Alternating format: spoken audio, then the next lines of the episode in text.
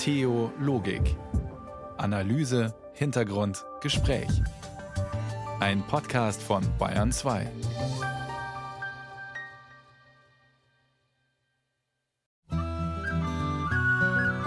Montagabend auf Bayern 2. Eine Stunde über Gott und die Welt. Eine Stunde Theologik mit Friederike Wede. Schon nach zwei Wochen Säugerkot kam jemand und nahm Mutter fort. Doch noch als die Erinnerung schon verblasst war, fielen manchmal dem jungen Schwein der Mutter Worte wieder ein. Die Würde des Schweins ist unantastbar. Hm. Bei uns geht's heute um Mensch und Tier und um deren vertrackt schwieriges Verhältnis zueinander. Diesem hat Liedermacher Reinhard May einst ein musikalisches Denkmal gesetzt. Das Schwein ist schlau, so ahnt es schon die tragische Situation. Sie wusste, dass dies ihre letzte Rast war. Sie hat den Schlachthof gleich erkannt und sie ging ohne Widerstand. Die Würde des Schweins ist unantastbar. Tja, schlachten, hätscheln, mästen, busseln, essen. Nutzen oder leben lassen um des Lebens willen. Für viele ist das im Zeitalter von Klimawandel und Massentierhaltung geradezu eine Glaubensfrage geworden. Und das Gespräch über den richtigen Umgang mit Tieren ist fast schon vermintes Gebiet.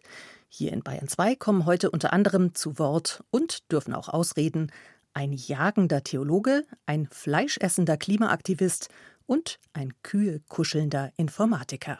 Die Kühe waren für mich schon immer so diese großen, mächtigen Tiere, aber gleichzeitig so sanft und auch so fürsorglich und die strahlen einfach eine enorme Ruhe aus. Und das sind für mich die absoluten Meditationsmeisterinnen. Ich glaube, dass viele Leute das Fleischessen sein lassen würden, wenn ihnen mal jemand eines dieser Videos zeigt, wie beispielsweise die Mastschweine gehalten werden oder wie beispielsweise es in so einem Putenstall aussieht. Jesus hat Fischer berufen und hat mit ihnen Fisch gegessen. Er hat mit ihnen das Paschalam gegessen und von daher, ich sehe in der Bibel keinen Widerspruch. Lange galten Tiere dem Menschen als mindere Lebensform.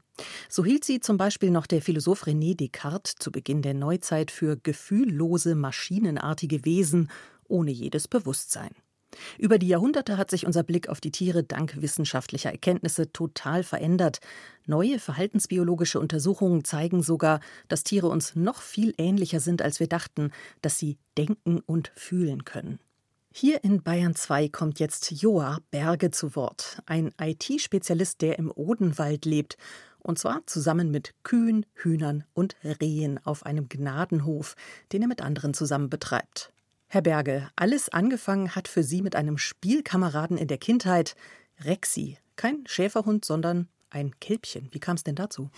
Richtig. Ich komme vom Dorf und ähm, da gab es viele Bauernhöfe und ich war immer als Kind ähm, ja oft alleine eigentlich unterwegs, aber eigentlich nie alleine, weil ich war immer mit Tieren zusammen und äh, war da immer auf den Bauernhöfen und speziell im Kuhstall oder auf der Kuhweide. Und ähm, ja, da hat mich äh, ungefähr vier Jahre lang Rexi begleitet, ein Pflegekalb. Und ähm, das war eine ganz besondere Freundschaft und eine ganz besondere Zeit, die mich sehr geprägt hat. Das haben Sie richtig adoptiert und sind jeden Tag hingegangen, um es zu besuchen und zu füttern? Genau, das war so ein bisschen mein Kalb in Anführungsstriche. Also das durfte ich von, von den Bauern damals ähm, ja, quasi pflegen äh, über die Zeit. Und äh, ja, ich bin jeden Tag nach der Schule direkt auf den Bauernhof und äh, zu Rexi und dann sind wir raus spazieren gegangen. Als sie dann größer wurde, bin ich auf ihr geritten durchs Dorf und so weiter. Und jeder kannte uns da eigentlich. Ähm, das war der kleine Junge mit seiner Kuh. Und wie ging diese Freundschaft zu Ende? Ja, wie es ähm, ja leider üblich ist, quasi auf einem Milchviehbetrieb, äh, musste Rexi irgendwann gehen, also wurde geschlachtet. Äh, in ihrem Fall für die damalige Zeit sehr, sehr früh, also sie war ungefähr vier Jahre alt. Und der Grund war einfach, dass es sehr wenig Milch gab. Und das ist natürlich für einen Bauern ein wirtschaftliches äh, Problem. Und auch so schwer es, glaube ich, auch der Familie damals gefallen ist, weil sie ja um diese Verbindung zu mir wussten, äh, musste sie dann nach dem zweiten Kalb gehen. Da verwundert es jetzt eigentlich nicht, dass Sie heute zusammen mit anderen einen Gnadenhof oder Lebenshof führen im Odenwald und Sie mhm. retten dort vermeintlich nutzlose Nutztiere. Ja, vor dem sicheren Tod, muss man sagen. Sind Sie denn ein Tierschutzaktivist? Ja, ich bin so, das ist nicht unbedingt mein, mein äh, Lieblingssport, sage ich mal. Ähm, also ich komme gar nicht. Nein, nicht mein Label. Ich würde mich eher als Freund der Tiere bezeichnen. Und äh, ich glaube, die Tiere, also die, einfach diese Freundschaft oder die Verbindung zu den Tieren, die hat einfach sehr viel mit mir gemacht und hat mein Leben sehr, sehr bereichert und das Leben vieler Tiere eben und auch, auch ganz vielen Menschen. Und das ist natürlich was, was ich in die Welt tragen möchte. Sie sind ja eigentlich Programmierer, Informatiker und leben davon auch. Also die Arbeit mit den Tieren ist ganz und gar ehrenamtlich. Man müsste fast sagen, Sie arbeiten nicht mit den Tieren, Sie arbeiten für die Tiere, denn Sie verschaffen denen auch eine Lobby und eine Stimme. Sie sind ganz aktiv in Social Media. Mhm. Ähm, worum geht es Ihnen dabei? Naja, es geht eigentlich darum, den, den Tieren eine Stimme zu geben. Das, was, was ich erlebe, zu, ähm, ja, in die Welt zu tragen, den, den Menschen zu zeigen, dass hinter jedem sogenannten Nutztier eben auch eine Persönlichkeit steckt mit ganz individuellen ja, Gefühlen, Ängsten, Sorgen, Humor, alles, was, was, man, was man so selbst kennt oder eben auch von, von den Haustieren zum Beispiel kennt. Und äh, da ganz selbstverständlich ist, da gibt es überhaupt keinen Unterschied. Und äh, das möchte ich natürlich in die Welt tragen, möchte zeigen, was für Tier-Mensch-Beziehungen möglich sind mit, mit diesen Tieren. Und wenn die Menschen das sehen, das berührt und äh, das macht was mit den Menschen. Also Sie hat ja die Begegnung mit den Tieren auf jeden Fall berührt. Sie haben darüber auch ein Buch geschrieben, Kühe kuscheln. Was ist denn das Besondere am Kühe kuscheln? Oder beschreiben Sie doch mal diesen, dieses Zusammensein mit den Tieren. Oder stellen Sie uns mal ein paar dieser Charaktere vor, mit denen Sie da zusammenleben. Ja, ich glaube, die Kühe waren für mich schon immer so diese, diese großen, mächtigen Tiere, aber gleichzeitig so, so sanft und auch so fürsorglich, so verbindlich einfach in, in der Kommunikation. Und die strahlen einfach eine enorme Ruhe aus. Und ich glaube, da kommt niemand umhin, der, der sich darauf einlässt. Also das erlebe ich nicht nur selbst, sondern das erlebe ich auch mit, wenn, wenn andere Menschen zu den, zu den Kühen kommen, dass es einfach extrem, äh, also einfach eine extreme Aura der Ruhe ausstrahlt. Und das sind für mich die absoluten Meditationsmeisterinnen quasi, weil das einfach so erdet und, und, und so eine Ruhe in mein Leben bringt. Und das glaube ich schon als, als kleines Kind. Also das war einfach schon dieses Zusammensein und eben dieses Kuh kuscheln, was einfach eine sehr große Wärme ausstrahlt in jeglicher Hinsicht. Ähm, das ist einfach sehr, sehr besonders. Und ähm, ich glaube, das ähm, war als Kind besonders und das, ja, das hat sich nie geändert.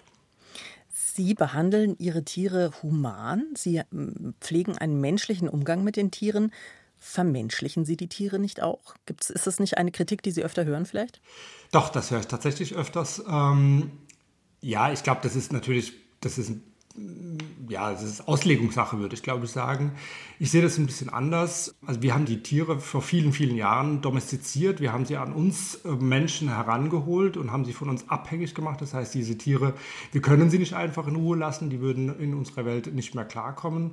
Und ich versuche mit allen meinen Möglichkeiten, ja, den Tieren ein möglichst artgerechtes Leben zu geben und deren Bedürfnisse zu sehen und die zu erfüllen nach all meinen Möglichkeiten. Und diese Tiere sind uns sehr, sehr zugewandt. Also nicht anders wie ein Hund und eine Katze. Und diese, man kennt es ja von der Katze, die möchte schmusen, die möchte auf den Schoß. Und äh, genauso ist es äh, tatsächlich mit den Kühen auch.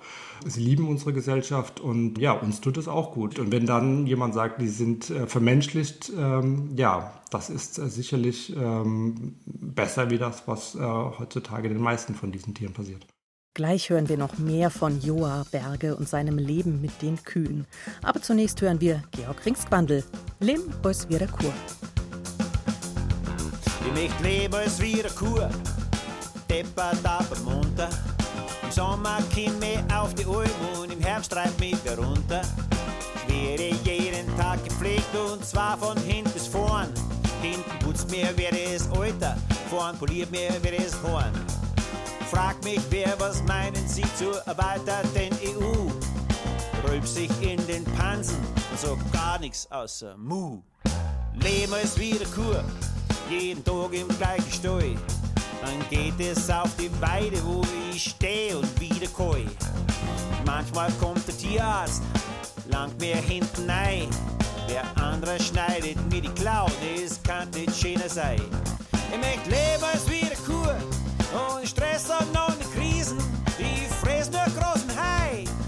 scheiß einfach auf die Wiesen. Georg Ringsquandel in Bayern 2 besingt das Leben als Kuh. Das ist freilich in den meisten Fällen nicht erstrebenswert, denn Kühe gelten als Nutztiere und die haben eine Daseinsberechtigung nur, solange sie dem Menschen einen Nutzen bringen. Das aber sehen mittlerweile viele gar nicht mehr ein. Vegetarismus und Veganismus sind im Kommen, auch weil inzwischen bekannt ist, dass Fleischerzeugung zum Klimawandel beiträgt. Wie so oft in der Klimadebatte hat man den Eindruck, dass es nur zwei Positionen gibt, dafür oder dagegen. Da überrascht dann doch der Ansatz des Wissenschaftsjournalisten Stefan Michel. Der sagt, esst Fleisch, Leute, sonst bekommen wir über kurz oder lang ein noch ärgeres Klimaproblem. Denn gesundes und gutes Fleisch kommt von Weidetieren und Weidetiere grasen idealerweise glücklich auf Wiesen, also Grünland. Gibt es die nicht, diese Tiere, dann gibt es auch kein Grünland und damit weniger Kohlenstoffspeicher und weniger Artenvielfalt. Mehr als die Hälfte aller Tier- und Pflanzenarten hängt laut Michel vom Grünland ab. Stefan Michel hat gerade das Buch Fleisch fürs Klima veröffentlicht. Theologikautorin Birgit Rätsch hat sich mit ihm unterhalten. Der Deutsche und sein Fleisch, das ist eine Art Liebesgeschichte, aber wenn man sich die Zucht- und Mastbedingungen ansieht, unter denen die meisten Tiere leiden müssen, eine traurige Liebesgeschichte. 55 Kilogramm Fleisch essen die Deutschen pro Kopf pro Jahr, also gut ein Kilo die Woche.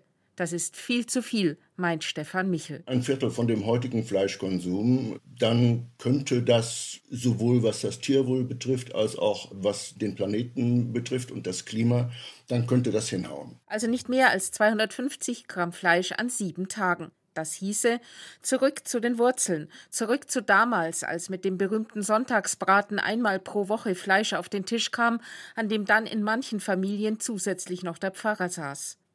Diesen Konsumverzicht im Land der Grillfreunde, Grillkameraden und Grillsportvereine kann man sich allerdings schwer vorstellen. Michel sieht drei Hebel, wie nachgeholfen werden könnte. Hebel Nummer eins. Diese Schockbilder, die auf Tabak-Zigarettenverpackungen seit vielen Jahren vorgeschrieben sind, ich glaube schon, dass die auch ihre Wirkung gehabt haben, dass das eine relevante Zahl von Menschen vom Rauchen abgehalten hat. Ich glaube, dass viele Leute das Fleischessen sein lassen würden, wenn ihnen mal jemand eines dieser Videos zeigt, wie beispielsweise die Mastschweine gehalten werden oder wie beispielsweise es in so einem Putenstall aussieht. Aber eine Menge von Leuten, denen wird das trotzdem egal sein. Aber es gibt ja noch Hebel Nummer zwei und drei den Preis und gesetzliche Vorgaben.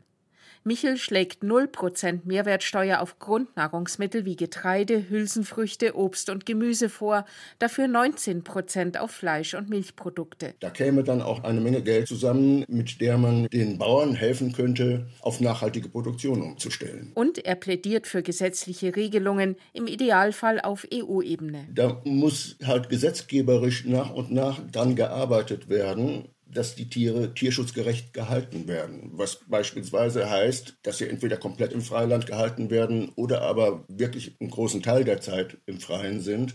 Zum Beispiel. Dadurch wird dann automatisch das Fleisch teurer. Michel will das Bewusstsein für Fleisch und dessen Herkunft schärfen, hält es aber für zwingend notwendig, dass Fleisch weiter gegessen werden darf und gegessen wird. Denn maßvoller Fleischkonsum sei ein erheblicher Beitrag fürs Klima und die Artenvielfalt. Mehr als die Hälfte unserer Tier- und Pflanzenarten hängt vom Grünland ab. Es wäre eine Katastrophe für die Artenvielfalt, für die genetische Vielfalt der Erde, hätten wir kein Grünland mehr. Grünland gibt es aber nur mit Weidetieren und Weidetiere gibt es nur, wenn wir Weidetierfleisch essen. Mit Vegetariern geht Michel in seinem Buch hart ins Gericht, da sie ihren Verzicht auf Fleisch nicht konsequent zu Ende dächten. Täten sie das, müssten sie auch Quark, Milch und Käse von ihrem Speiseplan streichen. Denn die Tiere würden ja auch von ihnen benutzt. Besser sei es vielmehr, vom ganzen Tier zu profitieren. Sonst würde das Fleisch von derzeit 40 Millionen ausrangierter Legehennen und einer Million nicht mehr profitabler Milchkühe vernichtet werden müssen, allein in Deutschland pro Jahr. Nachhaltig wäre das nicht. Veganer aber sollten aufpassen, dass sie nicht genmanipuliertes brasilianisches Soja kaufen, denn dafür würde Regenwald vernichtet. Und mit einem Dogma räumt Michel entschieden auf. Ich habe mich schon immer massiv geärgert über diesen Unfug mit den methanrülpsenden Kühen, den die meisten Veganer und Veganerinnen ja bis heute wirklich glauben. Sie glauben, die Kühe hätten einen maßgeblichen Einfluss auf die Erwärmung des Erdklimas. Das ist völliger Unfug. Dass der Methanspiegel in der Atmosphäre steigt, und zwar dramatisch steigt, hat mit den Methanrülpsern der Kühe überhaupt nichts zu tun, sondern mit der Erdöl- und Erdgasproduktion und insbesondere mit der Fracking-Technik. Also, Richtig ernährt sich aus Michels Sicht, wer seinen Fleischkonsum auf ein halbes Pfund pro Woche einpendelt und vom Biobauern kauft, und zwar auf direktem Wege. Nach Hofbesichtigung, damit klar ist, wie die Tiere gehalten werden. Denn Bio sei nicht gleich Bio. Hühnerställe in Biobetrieben dürfen auch mehr als 1000 Tiere pro Stall haben. Das ist Massentierhaltung. Dann ist zwar vorgeschrieben, dass die ein bisschen Auslauf haben müssen. Sie müssen die Möglichkeit haben, ins Freie zu laufen. Nur wenn der Freibereich völlig unattraktiv ist, wenn das nur ein kahler Boden ist, dann gehen die Hühner nicht raus. Sie sind dann letzten Endes genauso gehalten wie in einem konventionellen Betrieb und sind auch genauso krank wie in einem konventionellen Betrieb möglicherweise. Auch Rinderfleisch verdiene oft nicht das Bio-Etikett. Wenn ein Biohof die so füttert wie auch ein konventioneller Hof, nur dass die Futtermittel bio erzeugt sein müssen, dann ist das lange noch nicht nachhaltig. Ja? Also bei Bio ist erlaubt, dass die zum Beispiel Silomais bekommen. Das ist nicht nachhaltig. Da ist Grünland vernichtet worden, um Mais anzubauen, damit die Kühe mehr Milch geben. Das prangert Michel besonders an, wenn für die Aufzucht von Tieren Nahrung verbraucht wird, die den Menschen auch direkt satt machen könnte. Denn selbst für die ökologische Landwirtschaft schreibt das EU-Recht keineswegs vor, dass ausschließlich artgerechtes Futter wie frisches Gras, Heu oder Grassilage verfüttert werden müsste. Damit gingen jedoch große Ackerflächen für die Ernährung der Menschheit verloren. Ausweg Fisch? Nein, denn, schreibt Michel, wir misshandeln unsere Meere ebenso übel wie die Landflächen. Er rät zum Fischratgeber vom World Wildlife Fund. Bleibt nach der Lektüre, es so zu machen wie Michel selbst, sich nach glücklichem Fisch auf der WWF-App umschauen oder einen vertrauenswürdigen Biobauern suchen, Großeinkauf machen, einfrieren und mit wenig Konsum ein halbes Jahr lang bestes Fleisch essen.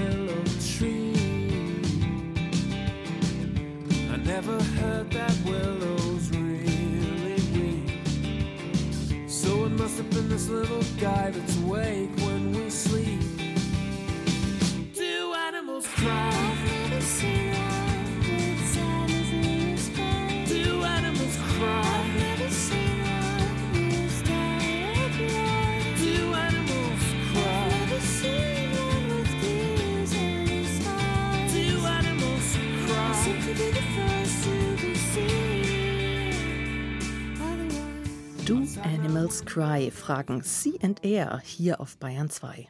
Weinen Tiere? Zumindest fühlen sie und denken, sagt die Forschung. Sie sind Meditationsmeister und geben uns ganz, ganz viel, sagt unser Interviewpartner Joa Berge, der mit seinen Kühen im Odenwald auf einem Lebenshof wohnt, nach dem Motto Leben und Leben lassen.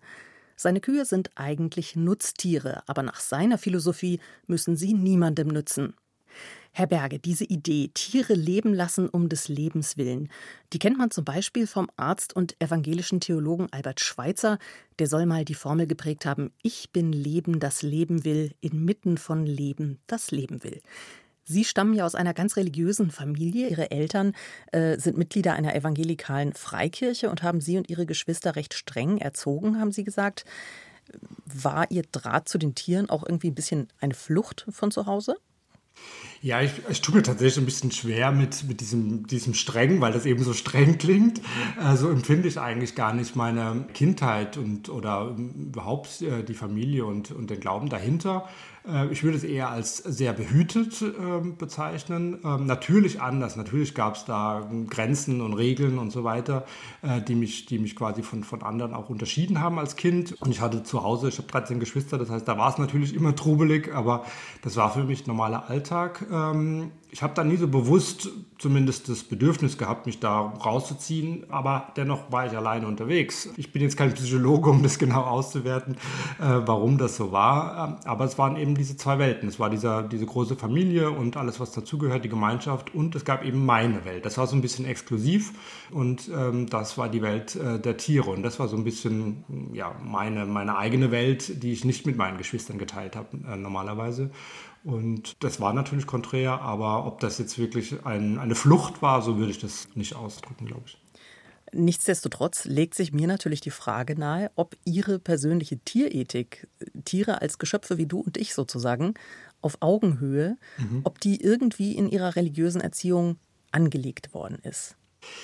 Ja, ich denke Grundwerte natürlich schon, auch wenn jetzt, sage ich mal, Tiere im Speziellen nie so das große Thema waren. Also das war ja, wie gesagt, schon immer so ein bisschen meine Welt und da gab es ein paar Geschwister, die, das, die, die auch gerne, äh, also auch tierlieb waren, sage ich mal, aber andere eben überhaupt nicht. Also Tiere war jetzt nicht ein besonderes Thema, sage ich mal, im Zusammenhang mit der Religion. Aber natürlich haben wir sehr viele Werte mitbekommen, wie jetzt Fürsorge, Nächstenliebe und so weiter. Und ich denke, da ist natürlich viel gepflanzt worden, was mir jetzt zugute kommt, wenn ich den Tieren gegenübertrete. Und ähm, ja, ich denke, davon kann ich nur profitieren, absolut. Dann versuchen wir das doch noch mal ein bisschen äh, sozusagen in einen theoretischen Entwurf zu gießen. Sie haben gerade gesagt, Nächstenliebe. Sind die Tiere Ihre Nächsten? Wie sieht Ihre persönliche Tierethik aus? Ich würde gar nicht sagen, dass jetzt zum Beispiel die Tiere mehr wert sind wie die Menschen und so weiter. Das ist ja auch immer so ein Thema, sondern äh, ich sehe einfach, dass jedes Leben wertvoll ist, ganz individuell. Und das ähm, gilt zu schätzen und zu schützen, äh, ganz gleich, ob das jetzt ein Tier oder ein Mensch ist. Im Hinduismus werden Kühe als heilig verehrt und gelten mhm. zum Beispiel auch als potenzielle Erscheinungsform des Göttlichen. Können Sie das nachvollziehen? Ja, das ist jetzt so ein Gebiet. Ähm da habe ich jetzt nicht so diesen, diesen direkten Zugang, sage ich mal. Aber also das ist ja, widerspricht ja eigentlich so ein bisschen dem, dass ich sage, jedes Leben ist gleich wertvoll. Die Kühe da so ein bisschen ähm, als Götter zu bezeichnen, das ist jetzt zumindest nichts, was mir so, so, so nahe liegt. Aber majestätisch. Absolut.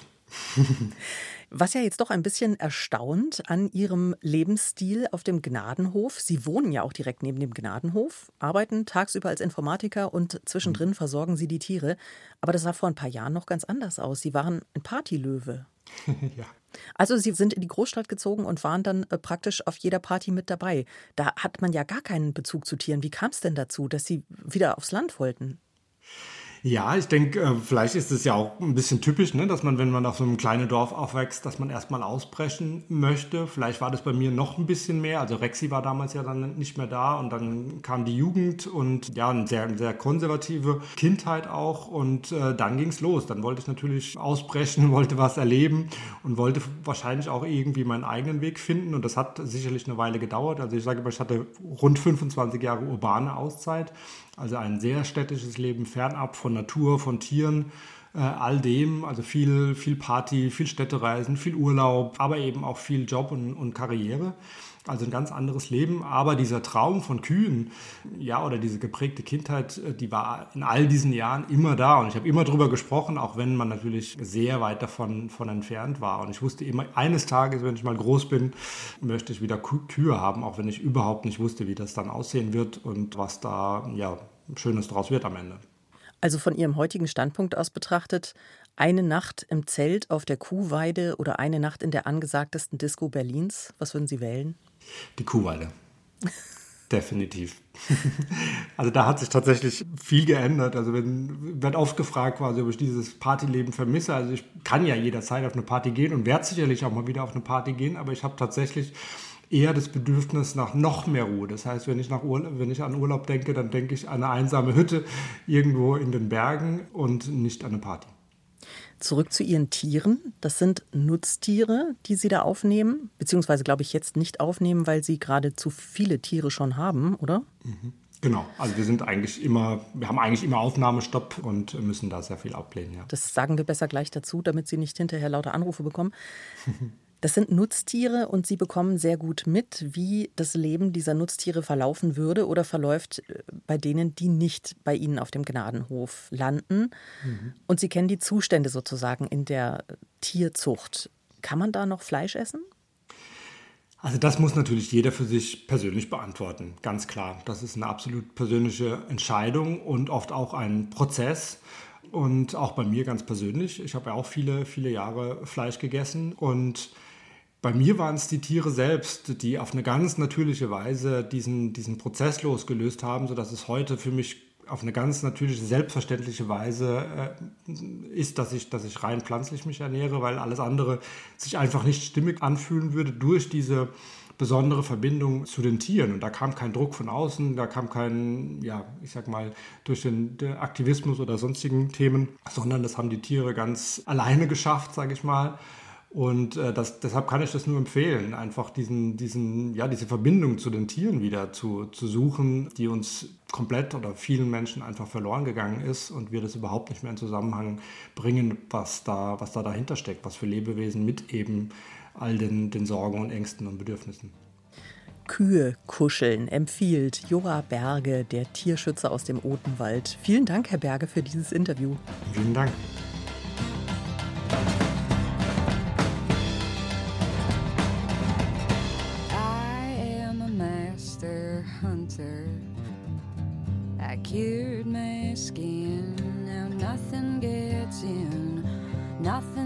Is hard as it tried. You want a woman cause you wanna be safe. Well, I tell you that I got a little lot on my brain. You want a woman who will call your name. It ain't me, babe. No, no, no, it ain't me, babe.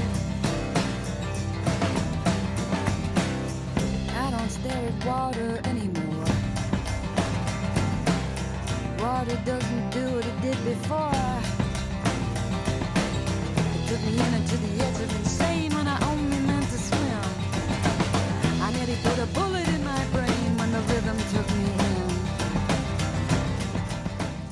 Laura Marling besingt den Master Hunter. Um einen angehenden Jäger geht's im nächsten Beitrag. Der Mittenwalder Pfarrvikar Corbinian Wirzberger ist katholischer Theologe und macht sich als solcher natürlich auch viele Gedanken über Gut und Böse, richtig und falsch. Vor allem in Bezug auf sein neues Hobby. Er ist Jäger. Das Leben als Gott gegeben betrachten und zugleich Leben nehmen auf der Jagd. Wie das zusammengeht, darüber hat er mit meinem Kollegen Louis Knoll gesprochen, Korrespondent im Oberland. Louis Knoll hat den jagenden Pfarrvikar in den Wald begleitet. Also wir gehen jetzt hier von Grün aus über den Isarsteg. Die Isar hat im Moment ein bisschen Wasser. Wie oft kommst du da her? Da gehe ich ganz gern her, weil, weil man seine Ruhe hat. Da sind wenig Leute. Da, es ist einfach schön, es ist wild romantisch da hier hinten Richtung Vorderes. Da kommt man super zum Nachdenken. Und jetzt äh, sind wir unterwegs Richtung von der Wildfütterung. Und ein Teil von deinem Weg auch zur Jagerei, der geht hier auch entlang, ne? Ja, äh, wir sind gerade auf dem Weg Richtung Winterfütterung, also Notfütterung, weil bei uns ja die Winter dann doch relativ lang und hart werden können und dass die Viecher was gut über den Winter kommen, werden sie halt manchmal, gerade wenn es hart ist, ein bisschen zugefordert. Im klassischen Weidmannsgrün empfängt mich Pfarrer Wirzberger. Leichte Bergschuhe, grüne Hose, Hemd und Jacke, auf dem Ärmel ein Wappen des Vatikans. Der Bart des 40-Jährigen zeigt erste graue Borsten, die Augen blitzen freundlich aus dem wettergegerbten Gesicht. Schon nach den ersten Schritten ist für mich klar, dieser Geistliche hat eine eigene Mission. Ja, sich im, im Wald zu bewegen hat immer was für mich mit Entschleunigung zum Tor. Weil wenn man mit dem Tempo, wo man normalerweise umeinander marschiert, durch den Wald geht, wird man garantiert nichts finden, nichts sehen, weil das Viech einen schon auf zwei Kilometer hört und riecht und sieht je langsamer man sich bewegt, je bewusster man da ist, desto eher fällt einem irgendwo auf, wo, wo was unterwegs ist. Bei uns zwei fällt mir zum Beispiel auf, wie deine Schuhe knirschen, weil du viel zu viel vorgehst. Ertappt. Mein Bergschritt, mit dem ich normalerweise unterwegs bin, um bei dem Tempo mitzuhalten, ist ungeeignet für den stillen Weg des Wildbeobachters. Wir biegen rechts ab ins Unterholz, der Boden ist moosbewachsen, meine Schritte werden automatisch leiser. So eine klassische Fläche, wo am Vormittag und am Nachmittag das Viech austritt. Die Glocken stören es nicht, die sind gewohnt, dass da einmal Kier sind. Aber darum haben wir so eine große Freifläche, wo man dann schon sieht, wie die Tiere aus dem Wald auswechseln, gerade die Rehe dann zum Naschen anfangen, zum Essen anfangen. Da kann man uns mal so ein bisschen durchbewegen, vielleicht sehen wir was. Ich sehe vor allem einen Mann, der intensiv in der Natur lebt und sich seiner Schritte bewusst ist. Dass er jetzt sein Gewehr im Spind im Keller hat, stört nur wenige in seiner Gemeinde. Einige Auswärtige feinden ihn deshalb an. Bis jetzt benutzt er es nur auf dem Schießplatz. Ich habe mir selber jetzt aufgegeben, dass ich das erste Jahr auf jeden Fall nichts schießen will. Ich gehe äh, regelmäßig auf den Schießstand, um zu trainieren, um, wenn es soweit wäre, wirklich sicher zu sein, dass der Schuss dort trifft, wo ich will, beziehungsweise wo es vernünftig, wo es ethisch vertretbar ist, dass der Tod des Tieres maximal und plötzlich eintritt. Ob er dann im entscheidenden Moment den Abzug zieht, da ist er sich noch nicht sicher. Ich lerne immer noch weiter, bin mit erfahrenen Jägern unterwegs, die mir da äh, helfen und die mich da anleiten. Aber wie es dann im letzten ausschaut, ich habe keine Ahnung, ob ich es dann könnte oder sage, na, ich, ich kann das nicht. Aber ich will mich dem auf jeden Fall aussetzen. Sein Weg ist ungewöhnlich für einen Kirchenmann. Selten hat mir jemand so unverblümt gesagt, er will das Tier, das er isst, auch selbst erlegen. Ich habe meinen Fleischkonsum schon ziemlich, ziemlich gedrosselt, weil ich mit der in Anführungszeichen modernen Art der Tierhaltung relativ wenig anfangen kann. Ich bin sehr viel in Kontakt mit Bauern, die ein sehr persönliches Verhältnis zu ihren Tieren haben und für die auch Schlachten und Wursten und alles dazugehört diese Art von Umgang mit Tieren, die finde ich gut. Aber wenn man dann im Supermarkt das Fleisch kauft, man weiß nicht, wo kommt es her, was sind das für Haltungsformen, da sind dann Stufe 1 bis 4 oder 1 bis 5 draufgeschrieben. Aber wie das dann konkret ausschaut, also das ist ein Umgang mit, mit der Schöpfung, mit dem ich nicht mitgehen kann.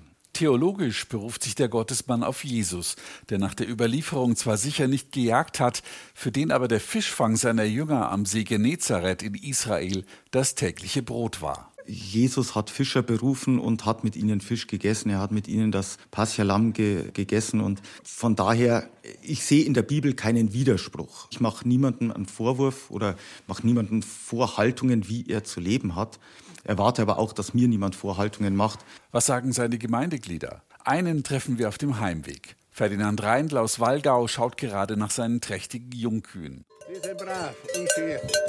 Wie ist denn der Pfarrer? Sind wir zufrieden? Ja. ja. ja. Doch.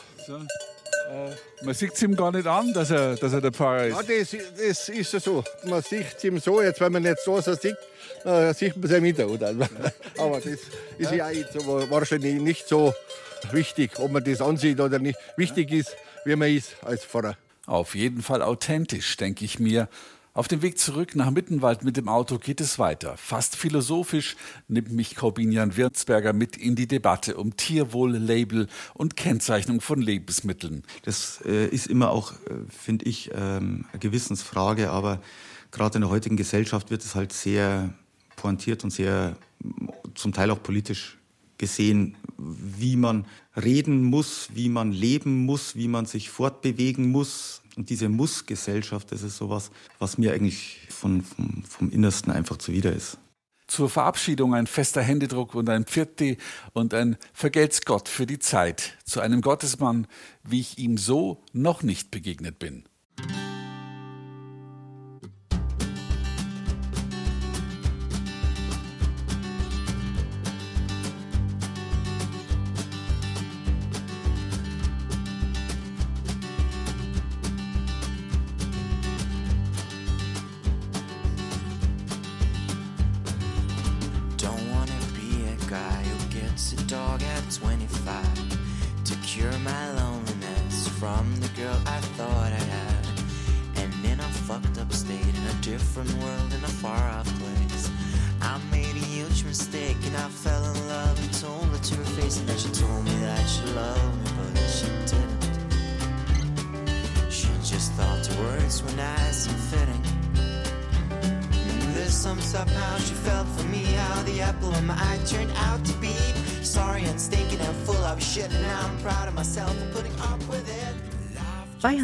Hier mit der Sendung über Gott und die Welt. Heute mal die Tierwelt. Es geht um das Verhältnis von Mensch und Tier, das, naja, sagen wir mal zumindest von Widersprüchen geprägt ist. Das zeigt sich nicht nur bei der Frage Leben und Leben lassen, sondern es zeigt sich auch, wenn es ums Sterben und Sterben lassen geht. Bei Menschen gibt es da klare Regeln. Aktive Sterbehilfe, Euthanasie, ist und bleibt verboten. Anders sieht das bei Tieren aus. Einschläfern, und das ist aktive Sterbehilfe, ist erlaubt und manchmal sogar aus tierethischen oder tiermedizinischen Gesichtspunkten geboten. Aber nicht immer sehen das die Tierhalter und Mediziner gleich. Manchmal landen solche Fälle sogar vor Gericht. Veronika Wawacek über das gute Sterben bei Tieren. Ein neues Spielzeug hier aus. Ein Besuch im Katzentraum e.V., einem Gnadenhof in Bruckmühl bei Rosenheim. Rund 80 Katzen leben hier in diesem neu gebauten zweistöckigen Haus. Manche haben ein Nierenleiden oder ein chronisch entzündetes Zahnfleisch und brauchen dauerhaft Medikamente. Manche sind verhaltensauffällig, haben kein angemessenes Sozialverhalten und viele von ihnen sind einfach eins alt. Ein Team von acht Angestellten und zahlreiche Ehrenamtliche kümmern sich um die Tiere. Betriebsleiterin Caro Pech steht jetzt in einem der Zimmer im Obergeschoss. Ein helles Zimmer, Holzboden, Kratzbäume, Katzenklo, ein Sofa mit Decke. Hier hat Lara ihr Reich. Das ist unsere Lara, die ist zwei Jahre alt. Die wird jetzt dann drei und die ist querschnittsgelähmt. Bedeutet aber, dass die, also Sie sehen es ja, das Spielzeug bewegt sich und die will spielen. Also sie verliert halt Urin, Kot, wo sie gerade sitzt, aber die will noch. Lara habe keine Schmerzen, davon ist Karo Pech überzeugt. Zwar kann sich das Tier nur auf seinen beiden Vorderpfoten vorwärts bewegen, zieht das Hinterteil hinter sich her, liegt also im eigenen Urin und Kot und muss regelmäßig gebadet werden. Einschläfern aber kommt für die gelernte Tierpflegerin nicht in Frage, zumindest nicht aktuell, denn die Katze würde spielen und fressen. Wenn die Lara mal uns das Gefühl geben würde, sie hat Schmerzen, die nicht tragbar sind, sie mag nicht mehr leben, dann wäre das für uns ein Grund, ja. Was Lebensqualität bei Tieren ausmacht, darüber gebe es durchaus kontroverse Diskussionen und Debatten, sagt der emeritierte Professor für Tiermedizin Thomas Blaha. Dennoch betont der Vorsitzende der Tierärztlichen Vereinigung für Tierschutz: Es gibt ganz klare Regeln, die wir für den Bereich aufgestellt haben. Erstmal, wir unterliegen ja auch dem Heilkammergesetz wie die Ärzte. Wir haben eine Berufsordnung und wir haben 2015 einen Ethikkodex für Tierärztinnen und Tierärzte Deutschlands geschrieben, der auf dem Deutschen Tierärztetag in Bamberg als offizielles Dokument der Tierärzteschaft angenommen worden ist. Anders als beim Menschen gebe es bei Tieren sogar ein Gebot der Sterbehilfe, so Thomas Blacher. Nämlich dann, wenn es den Tieren das Weiterleben unerträgliches, langanhaltendes und erhebliches Leid bedeutet. Wann also im Einzelfall Einschläfern angezeigt sei, das müsse der Tierarzt vor Ort prüfen und würde dann anhand einer Diagnose und der entsprechenden Prognose eine Empfehlung aussprechen. Allerdings, nicht immer gefällt eine solche Empfehlung jedem Tierbesitzer und jeder Tierhalterin. So zog beispielsweise ein Hundehalter 2016 vor das Verwaltungsgericht Frankfurt, weil er seinen Hund zu Unrecht eingeschläfert sah. Und das kam so. Bereits im April 2013 wandte sich der Hundebesitzer an eine Tierärztin. Die riet zur Zitat Euthanasierung, also zum Einschläfern, weil der Hund nicht mehr selbstständig aufstehen konnte, er überlange Krallen, Entzündungen im Mundbereich und am Unterbauch sowie infizierte Dekubitusstellen am hinteren Kniebereich und starke Schmerzen hatte. Der Besitzer nahm den Rat nicht an und suchte im November 2013, also ein halbes Jahr später, eine Tierklinik auf. Die lehnte eine Behandlung des Tieres ab und riet ebenfalls zum Einschläfern. Über die Weihnachtstage 2013 brachte der Besitzer seinen Hund dann in einem Tierheim unter. Dort stellte ein weiterer Tierarzt fest, dass der Hund nicht mehr ansprechbar war und sich mit Zitat steifen gestreckten Gliedmaßen in Seitenlage befand. Das Tier habe kaum auf Schmerzen reagiert und habe verzögerte Pupillenreflexe gehabt. Selbstständige Nahrungsaufnahme sei nicht möglich gewesen. Es folgten weitere vergebliche Appelle an den Tierhalter, das Tier einschläfern zu lassen. Am 21. Januar 2014, also ein Dreivierteljahr nachdem der erste Arzt zum Einschläfern geraten hatte, ordnete der Amtstierarzt die Wegnahme und Tötung des Hundes an, um, Zitat, länger anhaltende Schmerzen, Leiden und Schäden zu beenden. Für die Ethikprofessorin Mara Daria Kojukaru sind solche krassen Einzelfälle ein Beispiel, dass bei der Frage nach dem guten Sterben für ein Tier oft nicht die Interessen des Tieres, sondern des Tierhalters im Vordergrund stünden. Das passiert auch bei HalterInnen oft, dass weil die soziale Nähe so bedeutungsvoll ist und weil das Tier als Familienmitglied so einen enorm hohen Stellenwert hat, man sich genauso wie es im Falle von menschlichen Angehörigen der Fall ist, enorm schwer damit tut, das Tier gehen zu lassen, wie man das ja dann auch formuliert. Zumindest im Fall mancher Haustiere. Geht es dagegen um Nutztiere, sei das gute Sterben und der gute Tod oftmals sehr weit von der Realität entfernt, so die Vertretungsprofessorin für allgemeine Ethik an der Münchner Hochschule für Philosophie, die sich unter anderem mit Tierethik und Politik und tiergestützter Philosophie beschäftigt hat. Was jetzt den landwirtschaftlichen Bereich betrifft, da befinden wir uns ja nochmal in einer ganz und gar dramatischen Situation. Da ist ja sozusagen der gute Tod, wenn darüber diskutiert wird, eine Art von Gnadentod, der das Tier von einem Leiden erlösen soll, das vor allem auch durch absolut desaströse Haltungsformen oder ein zumindest sehr eingeschränktes Leben oder vielleicht sogar durch eine Qualzucht zustande gekommen ist. Das heißt, wenn es dann soweit ist, dass bestimmte Entzündungen so weit sind, dass man das Tier eigentlich erlösen muss, dann ist bis dahin schon so viel an Leid präsent gewesen, was man in der Heimtierpraxis niemals akzeptieren würde. Sie plädiert deshalb auch dafür, Sterbehilfedebatten bei sämtlichen Lebewesen gleichermaßen zu führen. Anders als bei Menschen töten wir Tiere in unseren Gesellschaften täglich in unvorstellbarer Zahl. Das heißt, die Tatsache, dass wir uns im Falle mancher Tiere noch einmal die Frage stellen, wann denn der Tod und vor allem der gute Tod angezeigt ist, weist auch darauf hin, dass wir ein sehr unaufgeräumtes Verhältnis zu den anderen Tieren als Gruppe insgesamt haben. Unaufgeräumt ist aber auch das Verhältnis einiger Halter zu ihren Haustieren. So jedenfalls erlebt es Tierpflegerin Caro Pech vom Katzentraum immer wieder. Mehrfach hat sie erlebt, dass Katzenhalter sie unter Druck setzten, das Tier zu nehmen. Wenn ich sage, okay, wir können die Katze momentan nicht aufnehmen, wir haben Aufnahmestopp, weil wir einfach zu viele haben, dann heißt es ja gut, dann gehe ich jetzt zum Tierarzt und schläfer die ein. Und das Problem ist, es gibt Tierärzte, die sagen, wenn der Patientenbesitzer sagt, er kann es nicht mehr weiter stemmen, er, er hält es nicht mehr aus und die Katze ist nicht mehr vermittelbar, die schläfern dann die Katze ein. Sich der Katze und der damit verbundenen Verantwortung stattdessen auf dem Gnadenhof zu entledigen, ist allerdings auch nicht so ganz einfach.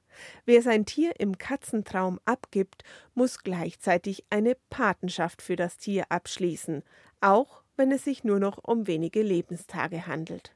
Also der Tod ist unser ständiger Begleiter, das ist leider so.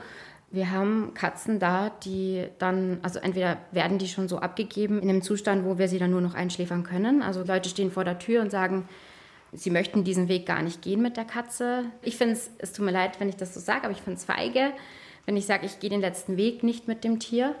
Ich meine, wenn ich mich dafür entscheide, dann, dann ziehe ich das durch. Das ist ja eine Verantwortung. Ich sage, ich nehme das Tier bis zum bitteren Ende. In guten wie in schlechten Zeiten würde ich jetzt schon fast sagen, aber so ist es. Ich meine, es ist eine Lebensentscheidung, ein Tier. Und wenn ich weiß, ich kann das irgendwie nicht stemmen, dann muss ich es einfach im Vorfeld lassen. Da tue ich der Katze einen Gefallen und mir selber auch. Das war ein Beitrag von Veronika Wawacek. Und damit geht Theologik, die Sendung über Gott und die Welt, zu Ende. Unseren Podcast finden Sie zum Beispiel in der ARD Audiothek. Und mehr Themen rund um Religion, Spiritualität, Ethik gibt's im Newsletter zu bestellen unter br.de-religion. Am Mikrofon war Friederike Wede und übergibt jetzt für das letzte Wort der Sendung an Anahit Klotz, die in Pähl im Landkreis Weilheim-Schongau eine Eselfarm betreibt und dort Esel als Therapietiere ausbildet. Auch eine Art von Nutztier. Anahit Klotz liebt Esel, davon ist auszugehen. Was sie sonst noch liebt, glaubt und hofft, erzählt sie selbst. Was glaubst du? Ich glaube, dass sich die Menschen langsam zu viel erlauben und die Erde sich mit ihrer Natur ihr Reich wieder zurückerobern wird. Zum Beispiel, da gab es ja mal eine Eiszeit, da hat sie sich dann auch wieder alles zurückerobert. Und da glaube ich, dass das jetzt mit uns auch bald einmal passiert. Und das finde ich sehr traurig, weil wir müssten eigentlich schon wissen, wie es besser gehen könnte. Was liebst du? Ich liebe, meine Esel zu beobachten, wenn ich sehe, wie sie die allermeiste Zeit sehr freundlich und respektvoll miteinander umgehen und sich so wenig streiten. Ich liebe wenig Streit und wenn er mal einer ist, dann gehört er halt gleich besprochen, so wie das die Esel machen. Danach ist wieder Friede. Was hoffst du? Für Esel ist ja am wichtigsten, ein schönes, soziales, geselliges Umfeld zu haben. Die Herde eben. Wenn sie dann da drin noch ein bisschen Spaß haben, sind sie restlos glücklich. Und ich hoffe, dass ich in meiner Gesellschaft auch lange noch in einem freundlichen, friedlichen, netten, sozialen Umfeld leben darf. Am besten zusammen mit meinen Eseln. Und der letzte Gedanke vor dem Einschlafen? Abends gehe ich ja nochmal in den Stall und sag allen Eseln einzeln Gut Nacht. Gute Nacht, alle meine Lieben, sag ich immer. Freue mich, wenn sie fressen, weil dann geht's ihnen gut. Und wenn ich dann schlafen gehe, dann freue ich mich, wenn ich mir sicher sein kann, dass es den Eseln auch gut geht und die zum Beispiel bei Sternenhimmel oder Mondschein auch eine schöne Nacht verbringen.